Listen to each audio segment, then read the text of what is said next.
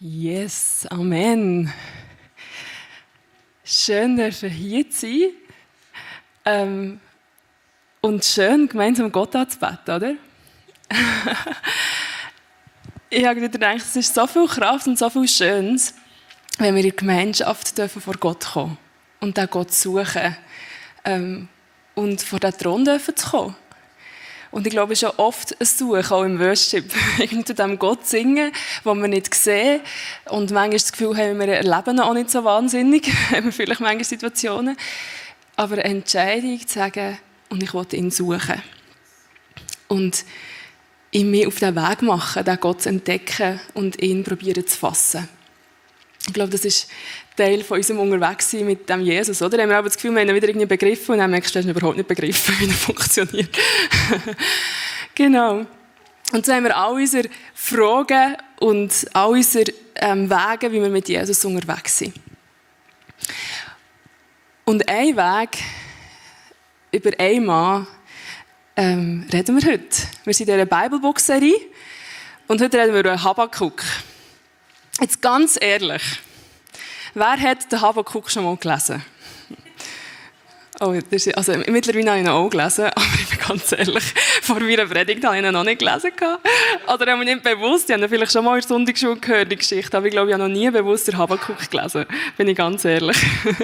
aber ja, mega viel dürfen lernen, auch für mich selber. Und ich glaube, ich sage das jedes Mal, wenn ich predige.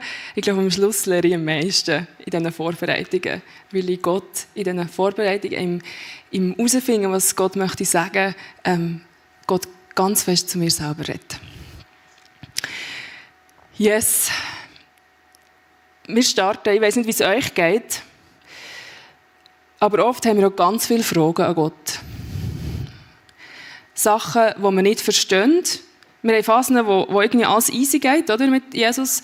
Und dann gibt es Phasen, wo wir wirklich Gott auch nicht ganz begreifen und verstehen. und es sind vielleicht Lebensthemen, es sind vielleicht Weltthemen. Also ich habe das Bild mitgenommen vom Ukraine-Krieg, wo wir uns manchmal schon fragen, warum lädt Gott das Leid zu? Warum greift Gott nicht ein? Wir haben, ich arbeite bei Campus für Christus Schweiz und wir haben vor ein paar Wochen drei ukrainische Mitarbeiterinnen von Campus Ukraine ähm, in der Schweiz die einfach mal eine Woche schlafen in der Schweiz zu einer Mitarbeiterin von uns. Sie leben in Kiew, sind dort im Dienst und dienen dort den Studenten von, von Kiew. Und sie haben eigentlich keine Nacht, wo kein Sirenenalarm ist und sie nicht in die U-Bahn müssen oder einfach irgendwo Schutz müssen suchen und sie haben einen grossen Schlafmangel und sie sind einfach mal in die Schweiz schlafen. Und sie haben erzählt, ähm, wie momentan das Leben in Kiew aussieht. Und es bewegt mich und denke, Herr, warum machst du nicht etwas? Es betet irgendwie die halbe Welt, für das das irgendwie ein Ende nimmt und Gott gefühlt macht nichts. Oder ich bin jetzt gerade im Frühling lang im Osten gewesen, das ist das nächste Bild. Ähm, und wir haben mit Roma-Kindern unter anderem in Montenegro ähm, Präventionsarbeit gemacht zum Thema Menschenhandel, Prostitution.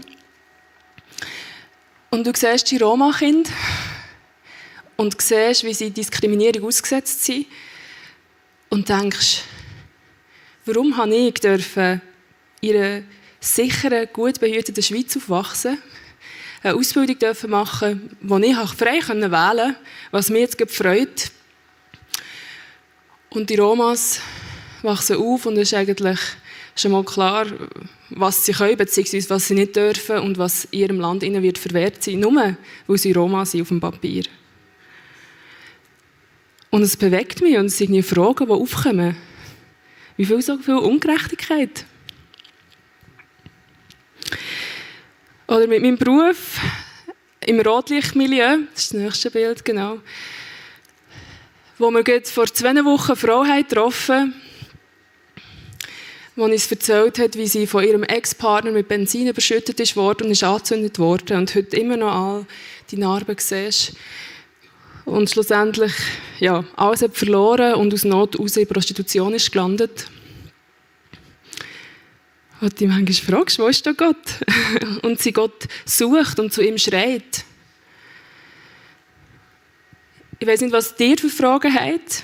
Vielleicht sind es Fragen von Menschen, die krank sind Oder denkt, wo ist Gott? Warum, warum handelt Gott nicht? Oder vielleicht habt ihr eine Kündigung bekommen, ist beim Arbeitgeber irgendwie schwierig? Oder denkt, Gott ist Reihe zu dir? Wo bist du? Oder ich verstehe deine Antworten nicht.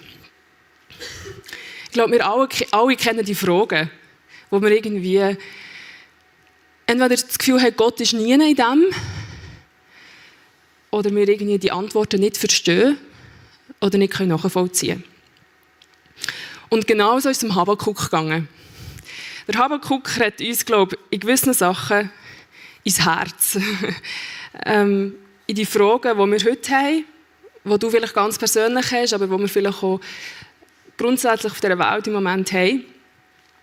Und zwar hat der Habakkuk in Zeiten gelebt vom südlichen Königreich, also in Juda, hat er gelebt. Das Nordreich hat es schon nicht mehr gegeben. Das ist schon ausgelöscht worden von den ähm, Assyrern. Und das Südreich Juda hat es noch gegeben. Es ist kurz, oder werden wir weiß nicht genau, in welchem Jahr dass der Habakkuk das geschrieben hat. Wir gehen davon aus, dass es nach der ähm, Herrschaft oder gerade am Ende der Herrschaft vom König Manasseh war. Und wir lesen im 2. Könige 21,2, ähm, was der König Manasseh Manasse, keine Ahnung, wie man das genau sagt, ähm, was der genau gemacht hat oder wie der war. Manasse tat, was dem Herrn missfiel. Er ahmte all die abscheulichen Praktiken der Völker nach, die der Herr vor den Israeliten vertrieben hatte. Wir lesen auch weiter, dass er wirklich sehr viel Ungerechtigkeit war, dass er sehr ungerecht war und dass er vor allem ganz viel Götzendienst betrieben hat. Also wirklich all das Abscheuliche und all das, was dem Herr ähm, missfallen hat. Und in dem Innen kommt der Habakkuk zu Gott und klagt eigentlich Gott an oder fragt Gott. Und der Habakkuk ist nicht unbedingt ähm, in dem Sinn ein Prophet, der das Volk Israel eigentlich angeklagt hat und er hat nicht im Namen vom Volk eigentlich zu Gott geredet, sondern es ist vielmehr ein persönlicher Dialog, den der Habakkuk mit Gott führt und wirklich einfach sagt, hier bin ich jetzt mal und ich komme einfach nicht nach Gott. Und wir lesen jetzt, was die erste Klage ist, die der Habakkuk an Gott hat oder ihm sagt. Habakkuk 1, 2 bis 4. Wie lange noch, Herr, soll ich um Hilfe schreien, ohne dass du mich hörst? Um mich herum herrscht Zerstörung und Gewalt. Schrei ich dir zu, doch du greifst nicht ein. Warum lässt du mich Unrecht erleben und warum siehst du dem Elend zu? Um mich herum herrschen Unterdrückung und Gewalt. Zank und Streit erheben sich. Das Gesetz findet bei uns keine Beachtung mehr und es werden keine gerechten Urteile gefällt. Die Bösen umzingeln die Unschuldigen und das Recht wird in Unrecht verdreht. Also wenn wir eigentlich das zusammenfassen können, sind es fünf Punkte, fünf Warum, die der Habakkuk an Gott hat. Das ist die nächste Folie. Genau, das erste ist, warum gibt es so viel Gewalt? Warum gibt es so viel Unrecht? Warum greifst du nicht ein? Warum gibt es so viel Streit? Und warum gibt es keine gerechten Urteile mehr? Ich glaube, gewisse Fragen könnte ich so übernehmen für mich, für, die, für das, was im Moment in meinem Leben oder auf dieser Welt passiert. Warum Gott? Gibt es so viel Gewalt? Warum gibt es so viele ungerechte Urteile? Und man sieht den Kampf oder das persönlich, das, das Ringen auch mit Gott, das der Habakkuk hier hat. Und er macht Gott auf die Aufmerksamkeit, ähm, Ungerechtigkeit aufmerksam. Genau, und dann lesen wir, was Gott ähm, am Habakkuk antwortet. Habakkuk 1,5. Der Herr antwortete, Seht auf die Völker, schaut aufmerksam hin, ihr werdet erstaunt und erschrocken sein. Noch zu euren Lebzeiten werde ich etwas geschehen lassen, das ihr nicht glauben würdet, wenn es euch jemand erzählte. Also wenn ich diesen Vers lese, wäre ich jetzt mal denken, oh, und jetzt kommt's. Jetzt gibt Gott irgendeine Antwort. Das wird mich aus den Socken holen. Ich werde es nicht glauben. Genau. Ich werde es nicht glauben. Jetzt habe ich gedacht, du bist schon weiter. genau, muss schon nicht. Ich werde es nicht glauben, aber er sagt aber, ihr werdet erstaunt und erschrocken sein. Und ich wäre jetzt stehen so, dass ich würde denken, jetzt erschrocken lasse ich jetzt mal aussen, weil ich werde ja glauben, dass etwas Wahnsinniges kommt, oder? Was mich jetzt aus den Socken holt. Es kommt tatsächlich etwas, wo der Habakkuk aus den Socken holt, aber im anderen Sinn. Und das lesen wir im Habakkuk 1,6. Ich werde die Babylonier, dieses grimmige und ungestüme Volk, gegen Juda aufstacheln. Erbarmungslos durchstreifen sie die Welt und unterwerfen sich ein Land nach dem anderen. Und er beschreibt Gott, wie Babylon brutal vor und zu und her geht und wie sie brutal ein Land nach dem anderen einnehmen.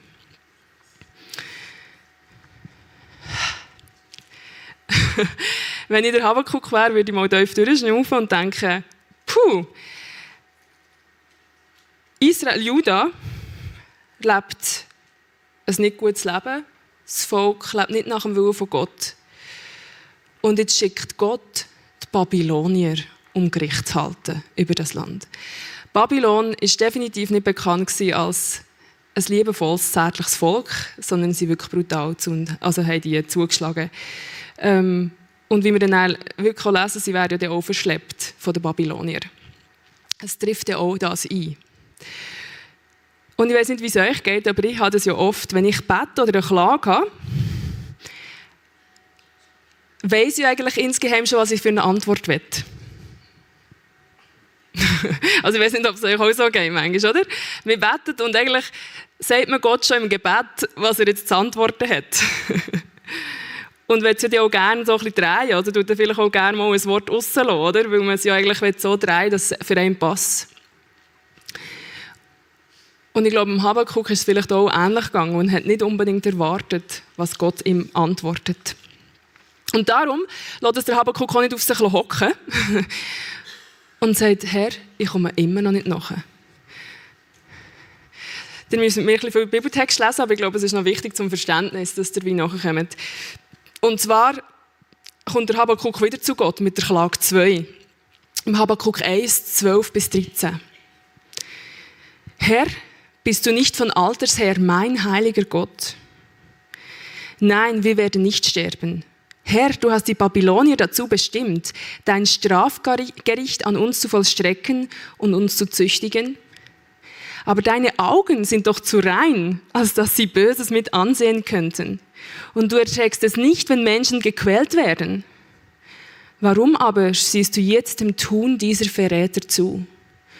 Warum schweigst du jetzt, wenn durch diese Räuber andere vernichtet werden, die doch gerechter leben als sie. Der Habakkuk hat es überhaupt nicht klar bekommen, wie heiliger Gott das Gericht bringt mit so einem Volk wie Babylonier. Dass ein heiliger Gott dann zuschaut, was die Babylonier machen. Und er bringt es vor Gott. Und dann finde ich ganz spannend, was er nachher sagt, und das ist Habakkuk 2,1. Ich will meinen Posten auf dem Wachturm einnehmen und Ausschau halten. Dort will ich abwarten, was der Herr zu mir sagt und wie er auf meine Klage antwortet. Also Habakkuk sagt, und da bin ich, jetzt hocke ich auf dem Wachturm und jetzt warte ich, bis du mir eine Antwort gibst. Keine Ahnung, wie lange das gedauert hat. Das ist im Habakkuk nicht beschrieben. Aber ich bin beeindruckt von seiner, wie soll ich sagen, von seinem Eifer, zu sagen, Herr, ich komme nicht nach und ich will jetzt eine Antwort von dir. Und ich setze mich jetzt auf den Wachturm und ich warte, bis du mir antwortest. Die denken jetzt vielleicht, ja, ich kann jetzt nicht wochenweise irgendwo auf einem Wachturm hocken und warten. ich glaube, es ist auch nicht so gemeint, aber der Wille und die Sehnsucht, den Gott zu hören und zu wissen, was seine Antwort ist auf seine Klage. Wo ich merke, von diesem Habakkuk kann ich noch viel lernen.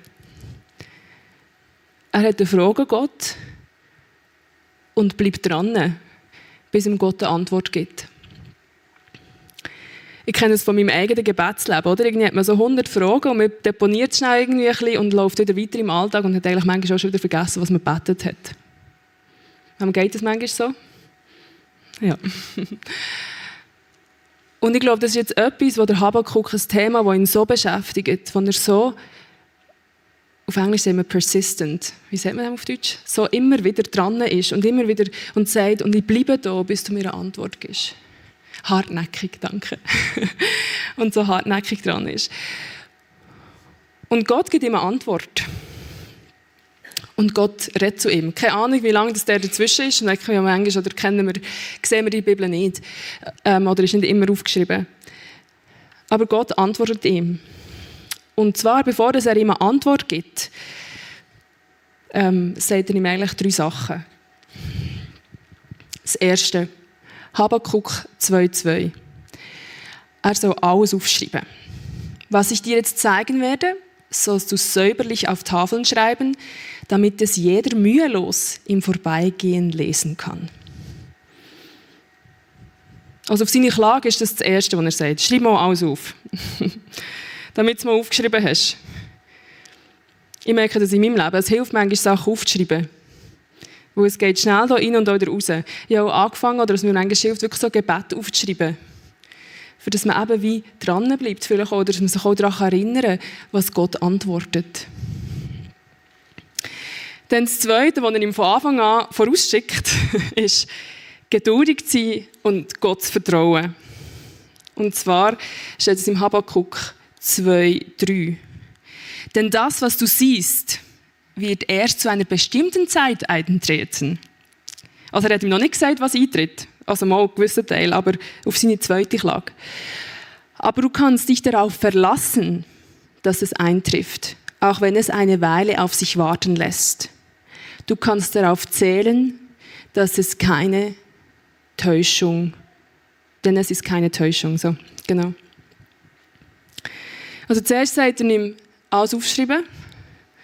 Das Zweite sagt er ihm, hey, bist geduldig, vertraue mir, das, was ich dir jetzt sage, ist keine Täuschung, es wird eintreffen. Aber du musst vertrauen und geduldig sein. Kennen wir, oder? Manchmal sind wir nicht so geduldig auf Sachen. Für Sachen. Und dann kommt das Dritte, was er ihm auch sagt, bevor das alles nachher noch im Detail kommt, sagt er ihm, der Gerecht wird aus Glauben leben. Finde ich spannend, dass das hier im Habakkuk kommt. Wo er sagt im Vers 2,4, also jetzt sind wir wirklich Vers für Vers durch. Du sollst wissen, der Feind ist anmaßend und in seinem Herzen nicht aufrichtig. Durch den Glauben hat ein Gerechter Leben.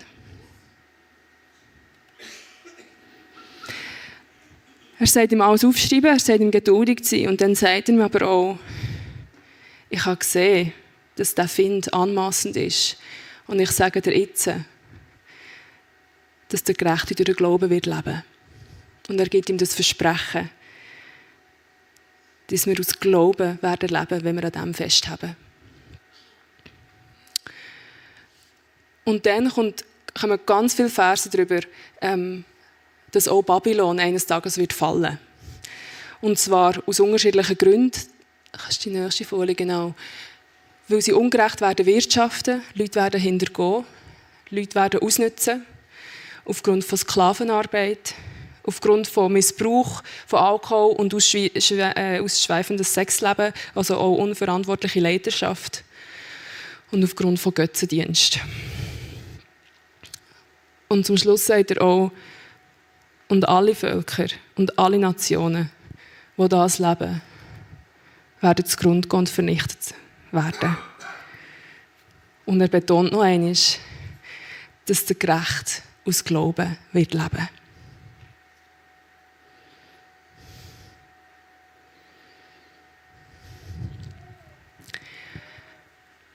Ich finde es spannend, wie Gott auf die Antworten oder auf die Fragen von, von, ähm, vom Habakkuk eingeht und ihm antwortet.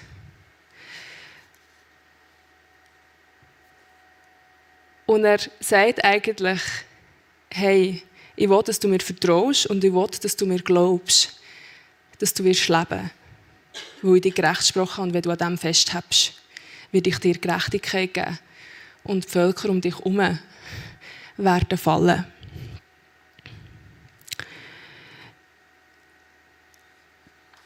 Was mich am meisten erstaunt an dem Ganzen ist eigentlich nachher wieder Habakkuk auf das reagieren. Das ist das letzte Kapitel, das ist das dritte Kapitel.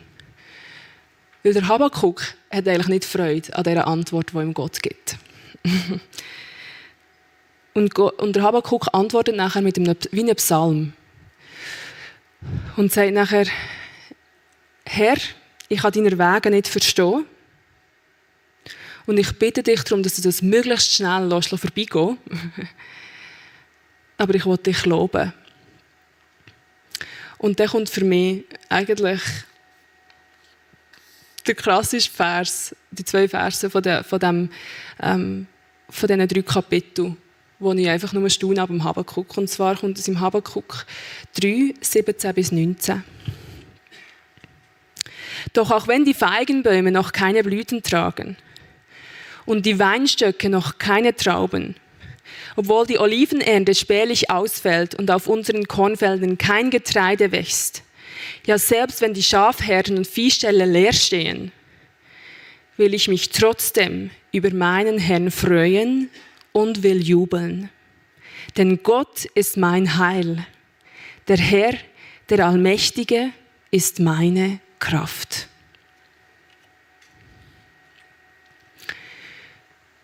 Der Habakkuk hat gerade gehört, dass Juda wird eingenommen werden, also dass Gott eigentlich Gericht hat mit Juda durch Babylon. Und dass sie werden zugrunde gehen. Und Habakkuk schließt das Kapitel mit dem Vers. Vielleicht kannst du es noch zeigen oder noch stehen einfach. Auch wenn ich es noch nicht sehe, du hast mir gesagt, du wirst, du wirst Gerechtigkeit bringen, du hast mir gesagt, ich soll es aufschreiben und an dem festhalten. Und auch wenn ich es noch nicht sehe, wollte ich mich freuen und wollte jubeln im Herr. Und wollte an diesem Heil festhalten, weil Gott ist mir mächtig. Herr ist meine Kraft. Das ist für mich ein High-Level von Glauben. Und das ist für mich ein High-Level von sich Gott unterordnen. Und Gott anbeten, auch in diesen Fragen und dem Unverständnis, das der Habakkuk hat. Und ich habe gedacht, hey, was können wir von dem Habakkuk lernen? Wie stellt er die Fragen und wie geht er mit dem um, mit diesen Antworten? Und für mich sind so drei Sachen, die ich gemerkt habe, die ich lehre.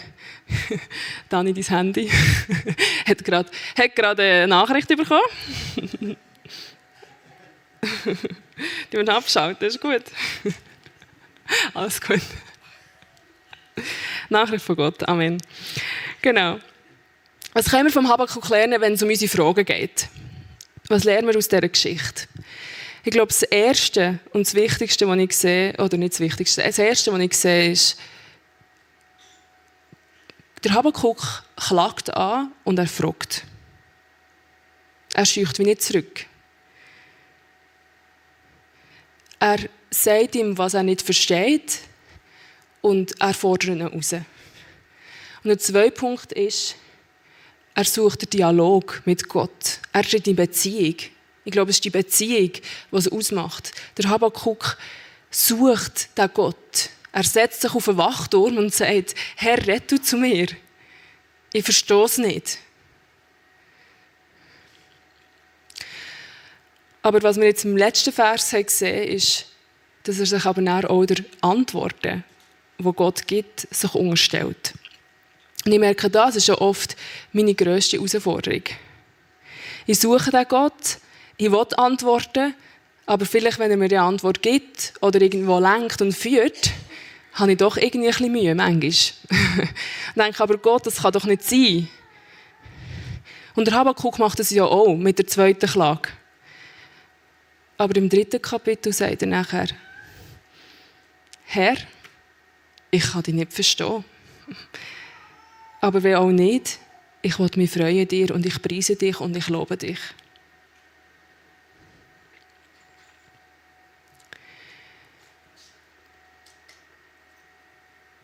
Und uns wirklich dem Gott unterstellen. Und der vierte Punkt ist, uns freuen in dem Herr, in dem Heil, in dieser Rettung, die wir haben. Wo Gott uns sagt, der Gerecht wird ähm, aus Glauben leben.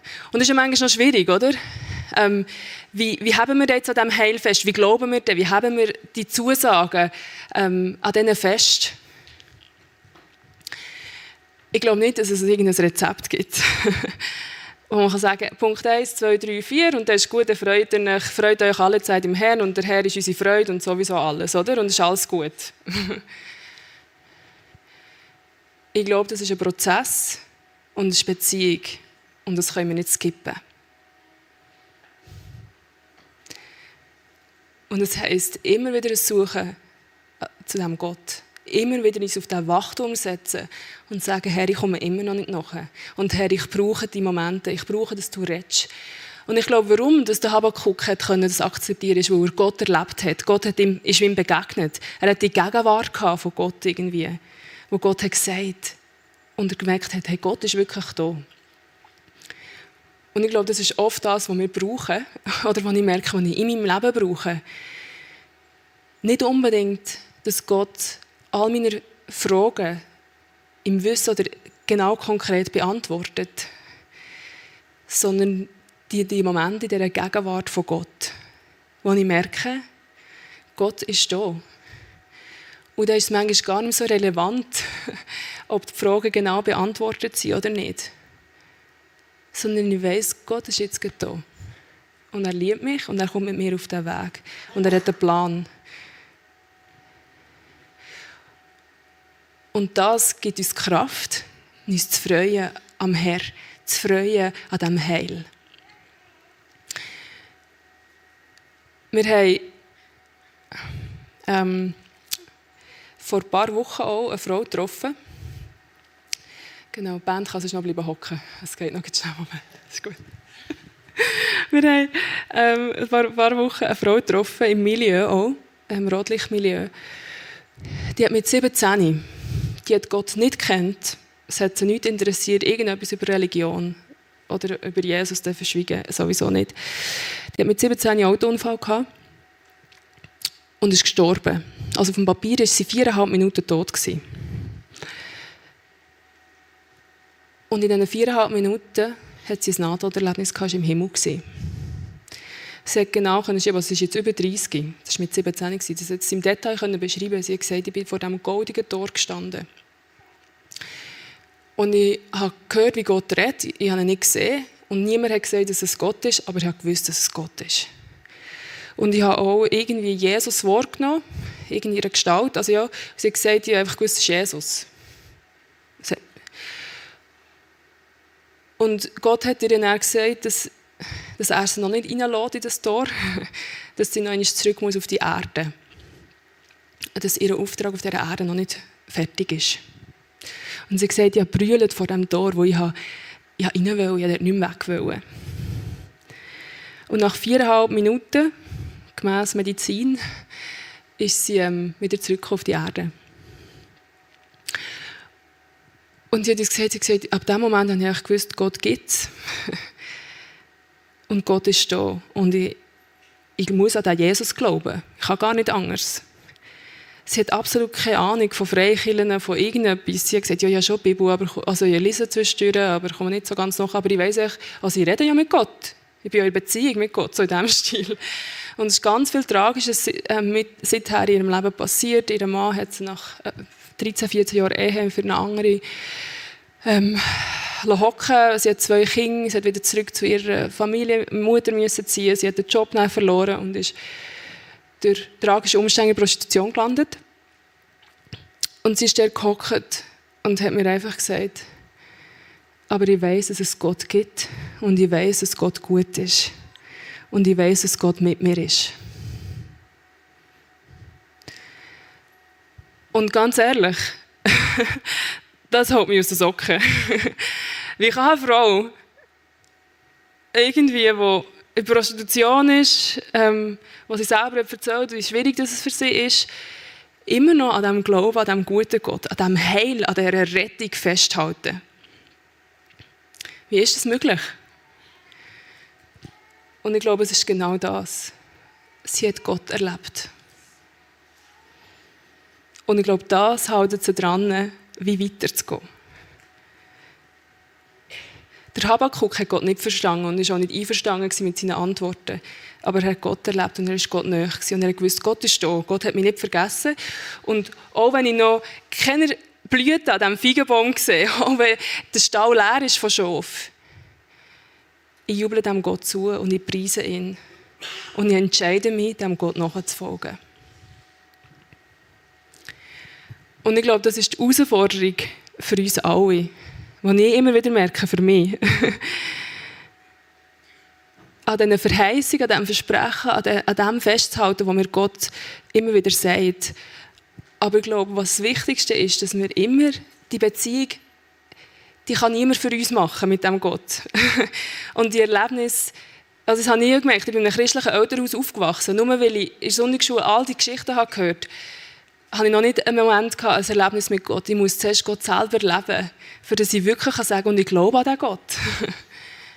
Und erst dann habe ich gewusst, es gibt ihn. Und das hat mich durchgetragen. Auch in den Zeiten, wo es schwierig war und wo ich mir überlegt habe, glaube ich jetzt an den Gott? Oder was ist das überhaupt? Ich weiss noch einen Moment, ich im Bett gelegen und dachte Gott, das schießt mich an, ich kann jetzt nicht mehr glauben. Und in dem Moment, als ich es ausspreche, habe ich einfach genau gewusst in meinem Herz, ich kann gar nicht nicht glauben. Weil ich ihn selber erlebt habe. Und ich werde euch ermutigen, dem Gott, den Gott zu suchen. Die Fragen zu stellen, die ihr nicht nachkommt. Ich kann euch schon jetzt sagen, ihr werdet auch wieder Gott suchen, auch nicht überall nachkommen. ich komme immer noch nicht nach, warum gibt es den Ukraine-Krieg. Ich komme immer noch nicht nach, warum müssen Frauen in Prostitution sein. Ich komme immer noch nicht nach, warum gehen Männer Prostituierte kaufen. Ich komme immer noch nicht nach, warum es Roma-Kind gibt und ich darf Schweizerin sein. Aber in dem Innen finde immer wieder Gott, wo Gott sagt, und ich liebe die auch. Und ich bin ihnen näher. Und ich sehe sie. Wie ich dieser Frau im Bordell immer noch näher bin. Und all die Völker und all die Leute, die Götzendienst machen, die Unzucht treiben, sie werden fallen. Aber der Gerecht wird leben. Ich weiß nicht, was eure Fragen sind und ich weiß nicht, was eure Nöte sind. Das Einzige, was ich euch sagen kann, ist, sucht den Gott. Setzt euch auf den Wachturm und sagt Gott, ich gehe nicht weg, bis ich dich gesehen habe und bis ich von dir gehört habe, bis ich dich erlebt habe. Aber seid auch nicht stolz, näher zu sagen, ja, die Antwort habe ich jetzt nicht erwartet und sie schießt ziemlich an, die Antwort. Aber ich erkenne an, dass du Gott bist. Und dass ich mich dem äh, hergebe und sage, ich vertraue dir, dass alles andere, was du versprochen hast, wird eintreffen. Und ich habe fest an dir.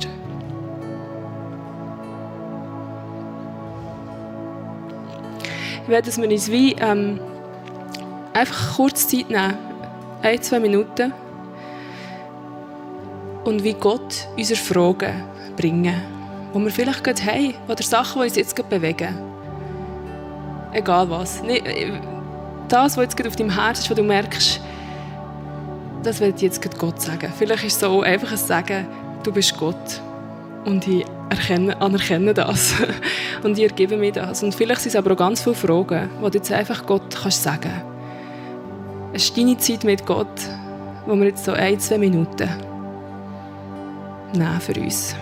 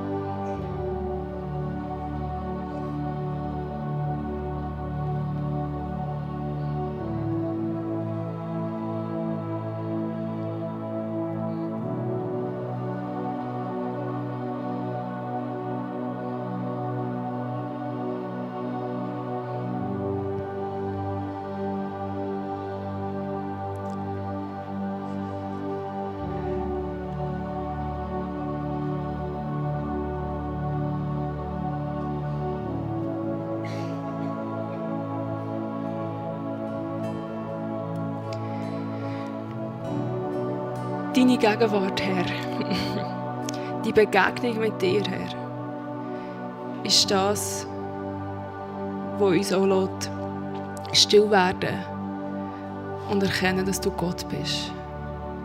Und wir sehnen uns so sehr nach, nach diesen Momenten, wo wir dich hören, wo wir dich wahrnehmen, wo wir dich sehen und etwas Neues erfassen dürfen.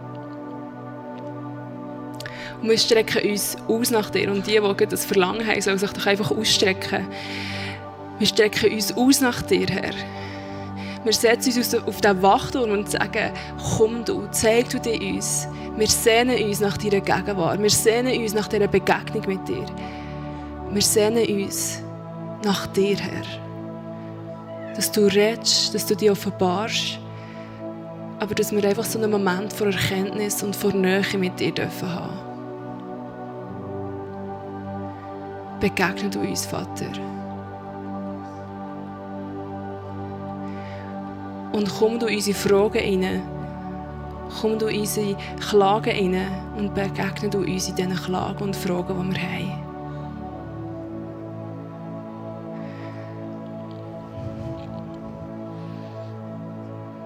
Ich werde das einfach noch zum Abschluss lesen im Habakkuk 3, 17, 19. Doch auch wenn die Feigenbäume noch keine Blüten tragen und die Weinstöcke noch keine Trauben, obwohl die Olivenernte spärlich ausfällt und auf unseren Kornfeldern keine Getreide wächst. Ja, selbst wenn die Schafherden Viehställe leer stehen, will ich mich trotzdem über meinen Herrn freuen und will jubeln. Denn Gott ist mein Heil. Der Herr, der Allmächtige, ist meine Kraft.